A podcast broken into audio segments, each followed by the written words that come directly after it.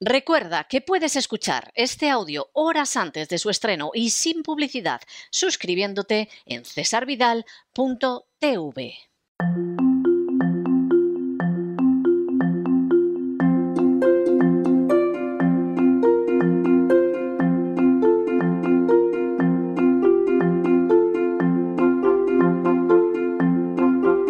Palabras al aire con Sagrario Fernández Prieto.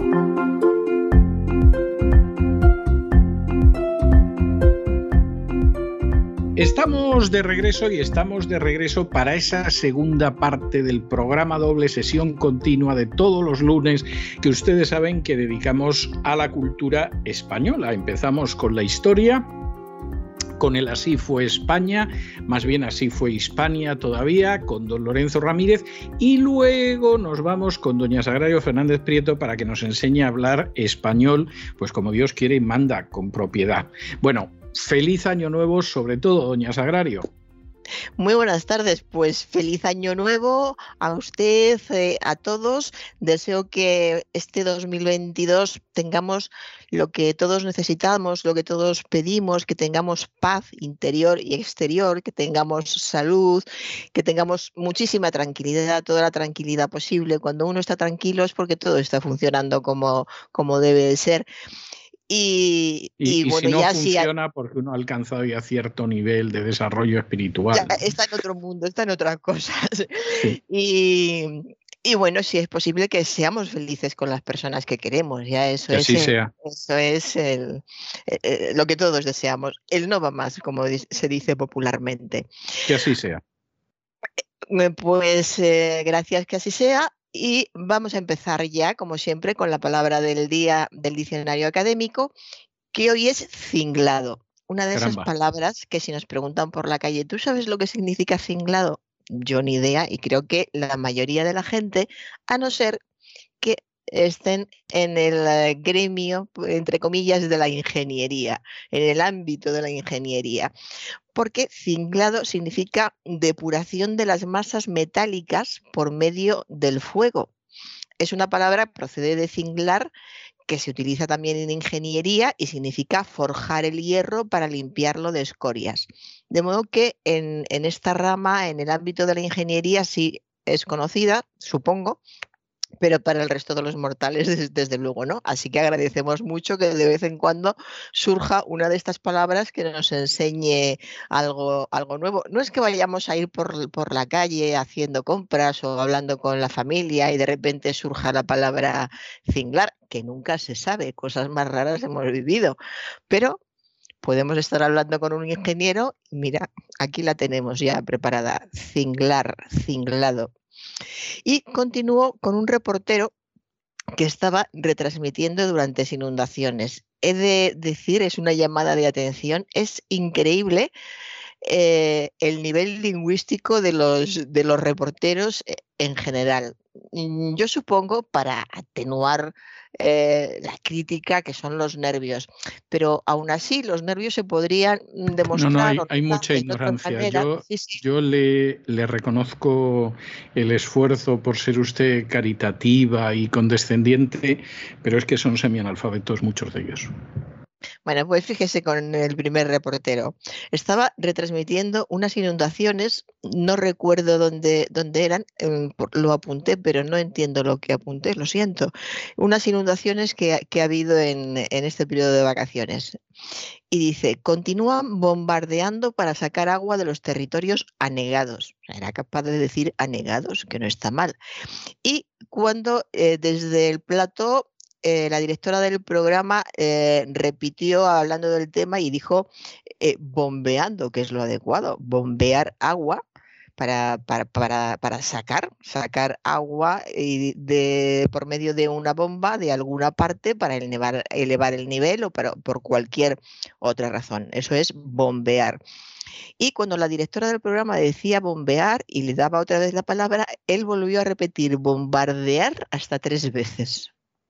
Pues nada, si él en su casa. No, pues sí, que además de ignorante bruto, pues, pues, ¿qué le vamos a hacer? O sea, Yo creo que son los nervios, porque si lo estás oyendo y no te das cuenta, pues ya es que debes de estar muy nervioso, aunque no lo parecía. Para algunos no, no, que no, que no, que seguro que era un semianalfabeto, ya se lo digo yo. no, no, no, no es que me quiera, el agua y no, no es que me quiera ensañar, pero, pero es que conozco, en fin, conozco el ganado y, da de sí lo que da de sí.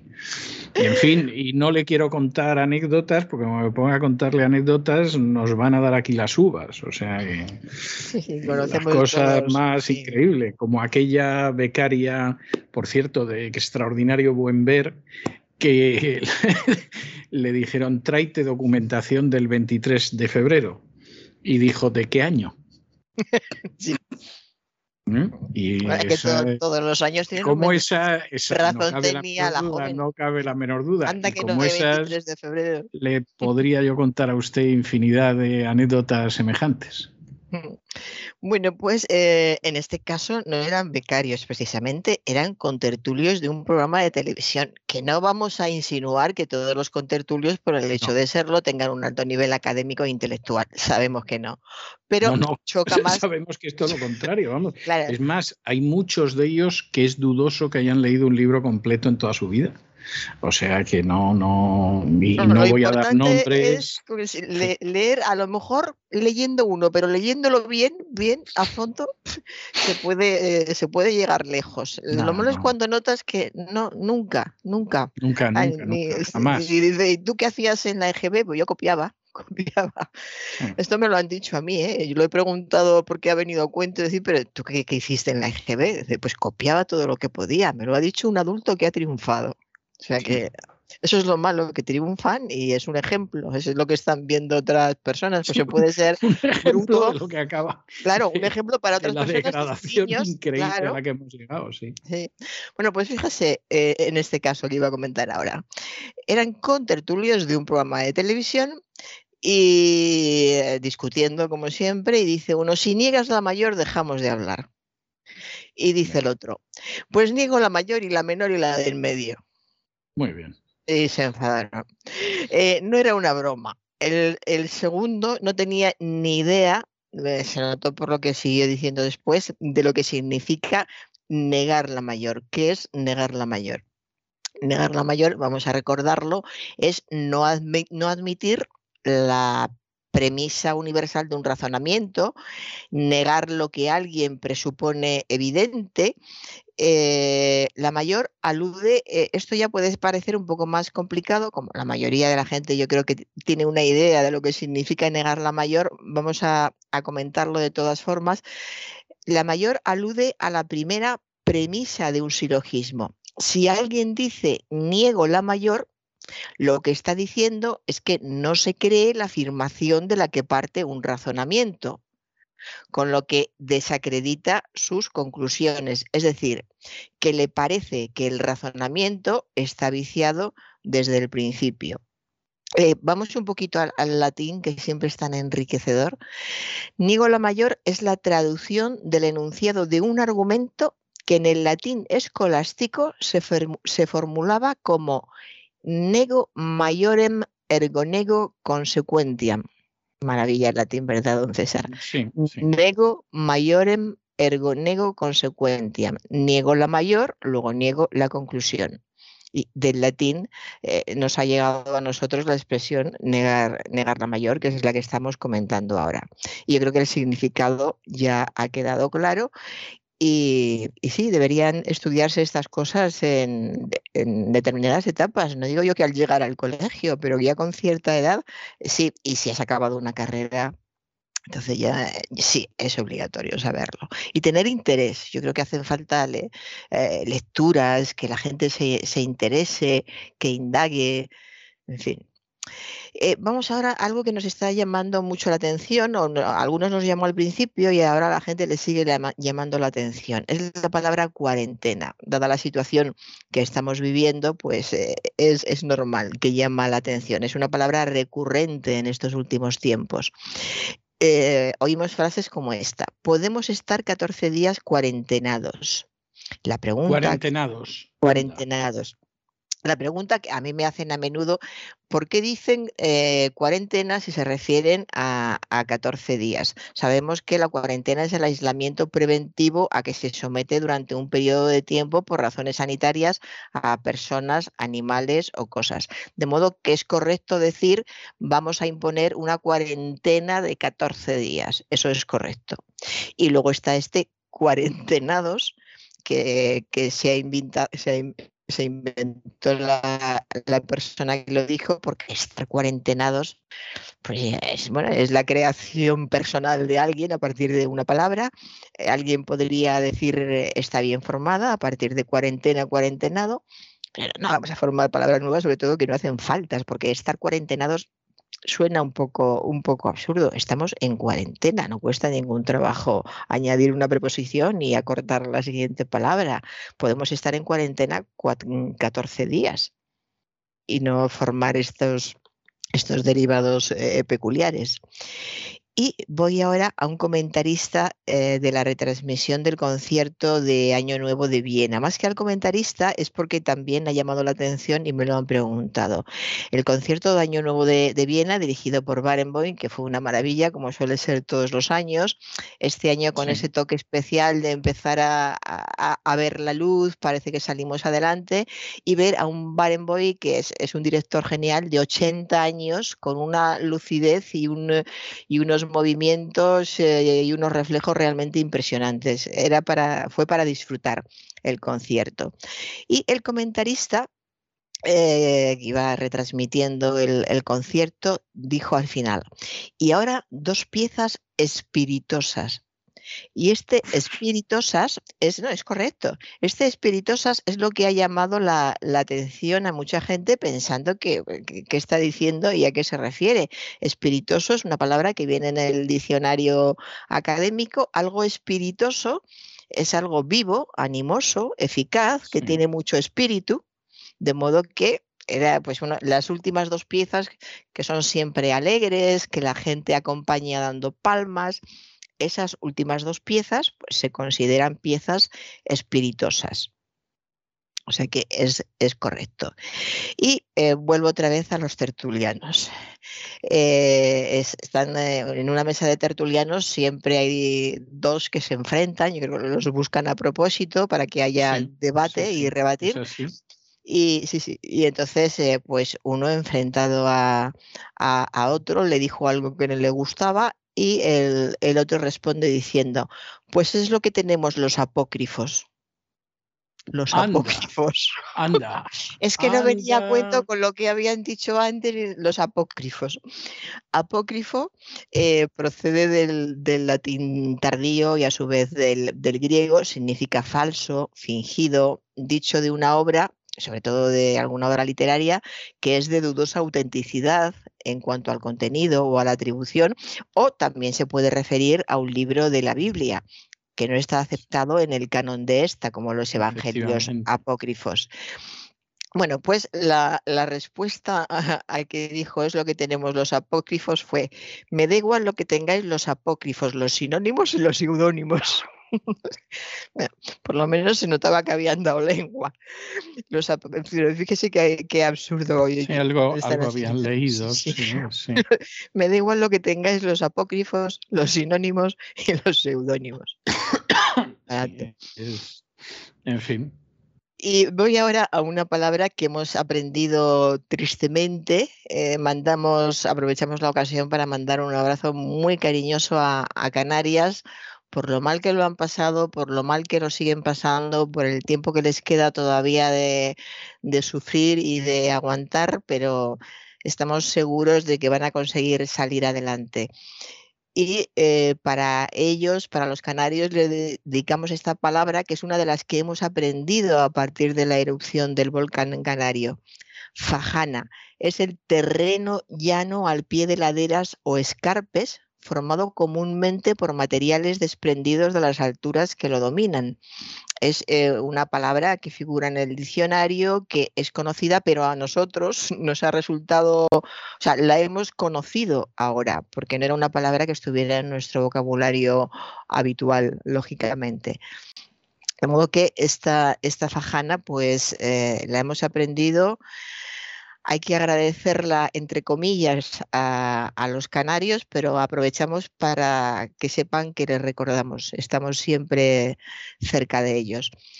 Y eh, voy ahora a un programa de cine.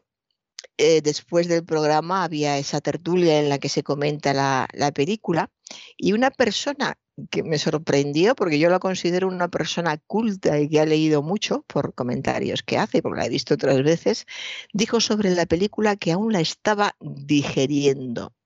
Digeriendo. Eh, digerir procede del latín digerere, que significa distribuir, repartir, y se conjuga, atención, digerir se conjuga como sentir. Decimos sintiendo y digiriendo, sintiendo, digiriendo. Sabemos que digerir es convertir en el aparato digestivo los alimentos en sustancias asimilables por el organismo. también se puede utilizar de forma metafórica para sufrir o llevar con paciencia una desgracia o una ofensa. O también cuando estamos meditando, pensando con mucho cuidado algo para entender eh, mejor lo que nos han dicho y decimos, déjame que todavía lo estoy digiriendo, digiriendo. Y en un reportaje de una película, eh, hablando sobre la película, oí que en esa película había robotes que te hablan. Robotes. robotes. Me sorprendió tanto que he ido a, buscar a ver si es que esta, esta palabra robot procede del inglés. Eh, hace mucho tiempo que, se, que se adaptó al, que se asimiló al español, se, adaptó y, y, así la utilizamos en robot con su plural robots pensé que a lo, mejor había alguna nueva norma sobre, las palabras, sobre este tipo de palabras, pero no, no la hay. Este robots, pues hay, hay, que, hay que olvidarlo. Robots que te hablan. Es, eh, una mm. palabra eh, creada en checo. sí. Creada en checo por Chapek. Por el, y, viene de una raíz que es común a todas las lenguas eslavas, que es rabot, que significa trabajar. En, ruso, por ejemplo, rabotet es trabajar y se dice de manera parecida en todas las lenguas eslavas. Entonces, el robot era aquel sujeto, si hubiera escrito en español, a lo mejor lo hubiera llamado el trabajón o algo así, ¿no? Pero se supone que era ese, ese ser creado para trabajar y, claro, conseguir que otros no trabajaran. Sí, eh, procede, el, origen es robota, es la misma palabra que usted dice pronunciada de otra manera, robota. Sí, sí, sí, sí, que significa trabajo, prestación personal. Y eh, llama la atención que surgiera del checo, porque precisamente en este país es donde surgió el golem. La idea de, alguien que, eh, aquel hombre que creó un ser para que hiciera los trabajos eh, manuales y caseros y evitarle a él el, el esfuerzo. Pues es posible que no sea casual, ¿eh? Eh, yo casi me atrevería a decir que no es casual, que tiene, tiene esa, esa lógica. lo que pasa es que la raíz es una raíz que, es una raíz eslava, que es común a las otras lenguas eslavas. ¿eh? En, el resto de las lenguas eslavas, efectivamente, trabajar eh, siempre tiene ese, ese rabot, robot, etcétera. Ese suele ser la raíz. Sí. Y eh, mm, eh, vamos a acabar hablando, como hemos eh, mencionado antes, el concierto de, fin de año que fue tan maravilloso. Vamos a acabar con algo que a mí me parece muy bonito porque a mí me gustan los caballos y cuando a uno le gusta mucho algo le parece que le tiene que gustar a, más personas. De todas formas, independientemente de que los caballos gusten más o menos, la historia es muy curiosa.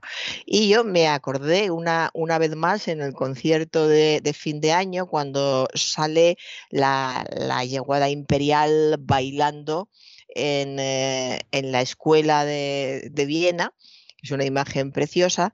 Entonces, estos caballos son los famosos lipizanos.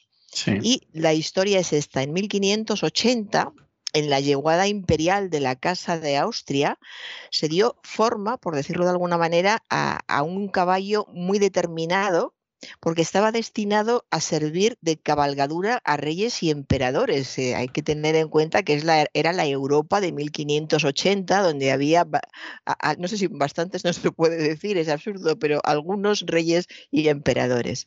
Y entonces los caballerizos crearon una raza noble, una raza pura, querían una raza que fuera símbolo de vigor, de, de gracia, de lealtad, que tuviera mucha facilidad para, aprender. El fruto eh, de este proceso de selección y, cruce duró nada menos que cuatro siglos, cuatro siglos de refinamiento que culminaban cuando cumplían, eh, eh, llegaban, por fin llegaba una, una yeguada y a los cuatro años, si eran, si eran aptos, se les trasladaba a Viena y se tardaba entre 10 y 12 años en formar a cada caballo en las diferentes disciplinas de la doma clásica y exhibir su arte bailando al compás de Händel, Chopin, Strauss en esta escuela española de equitación que es famosa en, en todo el mundo. De modo que es un, eh, eh, es como atravesar la historia, hablar de, estos caballos a través de una belleza, esfuerzo, trabajo y belleza, es lo que, lo que hay detrás de estos caballos, de modo que el significado es importante y es interesante siempre, y yo creo que estas fechas lo, eh, lo merece especialmente el, recuerdo. Y recuerdo también en eh, que hubo una, época en el año 2007, se pudieron ver en, todo, en, todo, el mundo imágenes en los televisores de caballos lipizanos abandonados y moribundos cerca del Danubio. Eh, las personas que sabían o sabíamos lo que significaban esos caballos realmente nos quedamos muy impresionados. Y es que eran víctimas, mm, víctimas mm, conmovedoras del conflicto de Yugoslavia. No sabían qué hacer con ellos. Yugoslavia, pues bueno, no es momento de recordar lo que pasó en Yugoslavia y cómo se enfrentaron y qué, desastre fue aquello y lo que menos les importó en, ese momento fueron estos caballos, de, modo que los, los, abandonaron y murieron la mayoría de, ellos y de forma, de forma terrible en, en algunos casos. Y alguien, un, escritor que no, no, tengo el nombre apuntado, dijo una frase muy bonita y dijo que todos aquellos bárbaros que habían hecho tal cosa con estos caballos, no sabían que acariciar un lipizano es acariciar la historia. Me parece una frase maravillosa. es una frase maravillosa. Yo tengo una anécdota personal de infancia con, con estos caballos y es que recuerdo que viendo en cierta ocasión un documental sobre ellos en televisión, no, no era un documental, era una película de Robert Taylor, que narraba cuando llegaba el ejército americano al final de la Segunda Guerra Mundial a Venecia y eh, perdón, a Viena mm. y él era un enamorado de este tipo de caballos e intentaba salvarlos. Robert Taylor era un oficial alemán y entonces Robert Taylor conseguía convencer al general americano, que me imagino sería Patton, para, que, para que salvara los caballos. ¿no? Y la película era una película muy interesante con Robert Taylor haciendo de, de alemán que resultaba muy curioso. Y recuerdo que en un momento determinado mi padre comentó que estos caballos nacían negros, y luego se iban convirtiendo en blancos, lo cual provocó una carcajada soberana en casa y de hecho durante años nos estuvimos pitorreando de la historia de que los caballos se hacían blancos, hasta que de pronto, años después, en un documental apareció que efectivamente era así y sobre todo mi hermano y yo no sabíamos dónde escondernos realmente, pero, pero mm, los recuerdos son unos caballos impresionantes y esa película de Robert Taylor, que yo ahora mismo no recuerdo cómo, cómo se titulaba, pues era una película donde quedabas absolutamente enamorado de los caballos, de lo que podían hacer y encima encima, para colmo, eran los caballos de la escuela española, ¿para qué queremos más? O sea, era algo. Es que sí, todavía no, no eran de, de, la escuela, eran, estaban libres, pero eran de esta raza. Y la escena es impresionante, la tengo clarísima, porque está Patton y sus hombres están en una loma y están viendo un bosque enfrente, ven a una manada de estos caballos y eh, a muchos soviéticos que se acercan a ellos con cuidado porque quieren capturarlos para eh, llevarlos al ejército, para incluirlos en, los caballos del ejército. Era un disparate, imagínense cómo iban a acabar.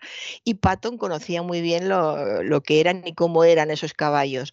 Entonces le dijo a su subalterno que rápidamente todos por ellos y el subalterno dudó y dijo, pero acabamos de, firmar el armisticio, esto puede, puede provocar una nueva guerra, vamos a saltarnos las fronteras. Y entonces Pato le dio un grito y dijo, vamos a por ellos.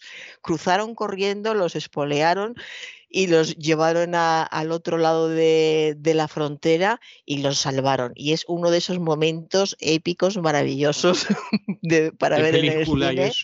Yo no recuerdo el título de, la película, pero vamos, la recuerdo ahora mismo a Robert Taylor con el uniforme alemán como si lo tuviera aquí delante. O sea, que, es de esas películas que efectivamente te quedas con, la idea y, y era el, mire, en inglés se llama El milagro de los sementales blancos. Supongo que en español no se llamaría así, pero lo mismo eh, en español se llamaba El milagro de los caballos de Viena o algo de este tipo. ¿no?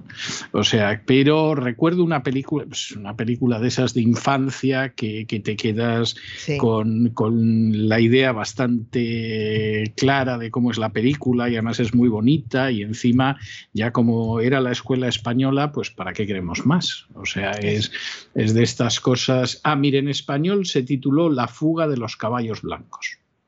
Sí, y además, claro, era... Eh, era Una película del año 63. Sí, eh, pues yo la he visto un par de veces, o sea, la, han vuelto a, poner. Y es muy emocionante y mm, eh, se te queda, eh, tienes el estómago en un puño cuando te das cuenta de para qué los quieren, porque claro, la, guerra continuó dentro del territorio soviético. Se firmó el armisticio con, con, con el oeste, pero en el este ellos seguían, había un ejército y los querían para el ejército, o sea, que los hubieran destrozado, hubieran sido cabalgaduras militares. Y y, ese, ese momento en que se ve al, al, general eh, pues con, eh, con sus prismáticos eh, mirando, todos atentos, el otro que le quiere, le quiere convencer y diciendo, se da cuenta de lo que vamos a hacer, vamos a violar las, las, las reglas, se acaba de firmar el, el armisticio, estamos a este lado de la frontera, vamos a saltar a cruzar una frontera de forma ilegal. Esto puede desatar otra guerra.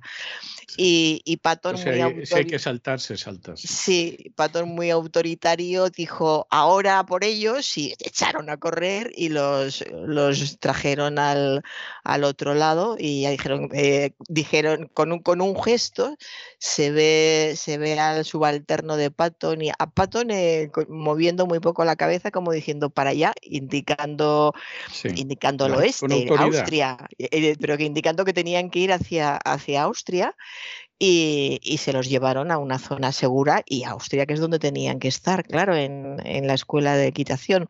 ¿Cómo llegaron allí esos caballos? Eso es lo que no se aclaró. Si se aclara en la película, no lo recuerdo. Pero el momento de emoción y de rescate y sobre todo de que alguien eh, diera la casualidad, porque podía haber sido un general que no tuviera ni idea de lo que significaban esos caballos, simplemente eran blancos y punto. Pero él sabía muy bien. Lo que hay, generales ilustrados. ¿eh? Sí, sí, sí, lo sé, lo sé. en todas partes, en todas partes los hay, es verdad, es verdad. Bueno, yo le voy a dejar hoy, con eso de que es el primer año y ha hablado usted de estos caballos y todo lo demás, le voy a dejar con la marcha Radetzky. ¿eh? Ah, y, además, y además le voy a dejar con la marcha Radetzky tal como se interpretó el 1 de enero de este año 22 en el concierto de Año Nuevo en Viena dirigido por Daniel Barenboim. ¿eh? O sea, le voy a dejar además la interpretación de Barenboim y, y todo lo demás y hasta el jueves de mediante. Pues hasta el jueves, don César. Y con estos compases maravillosos de la marcha Radetzky de Johann Strauss, dirigida por Daniel Barenboim, vamos, hace cuatro días, al inicio de este año, nosotros hemos llegado al final de nuestra singladura de hoy, de nuestro primer programa de la octava temporada en 2022. Esperamos que lo hayan pasado bien, que se hayan entretenido, que hayan aprendido incluso una o dos cosillas útiles y los emplazamos para mañana, Dios mediante, en el lugar y a la misma hora. Y como siempre, nos despedimos con una despedida sureña. God bless you. Que Dios los bendiga. El programa La Voz es una producción de Artorias Incorporated y al amparo del derecho a la libertad de expresión no se hace responsable de las opiniones vertidas en el curso del mismo.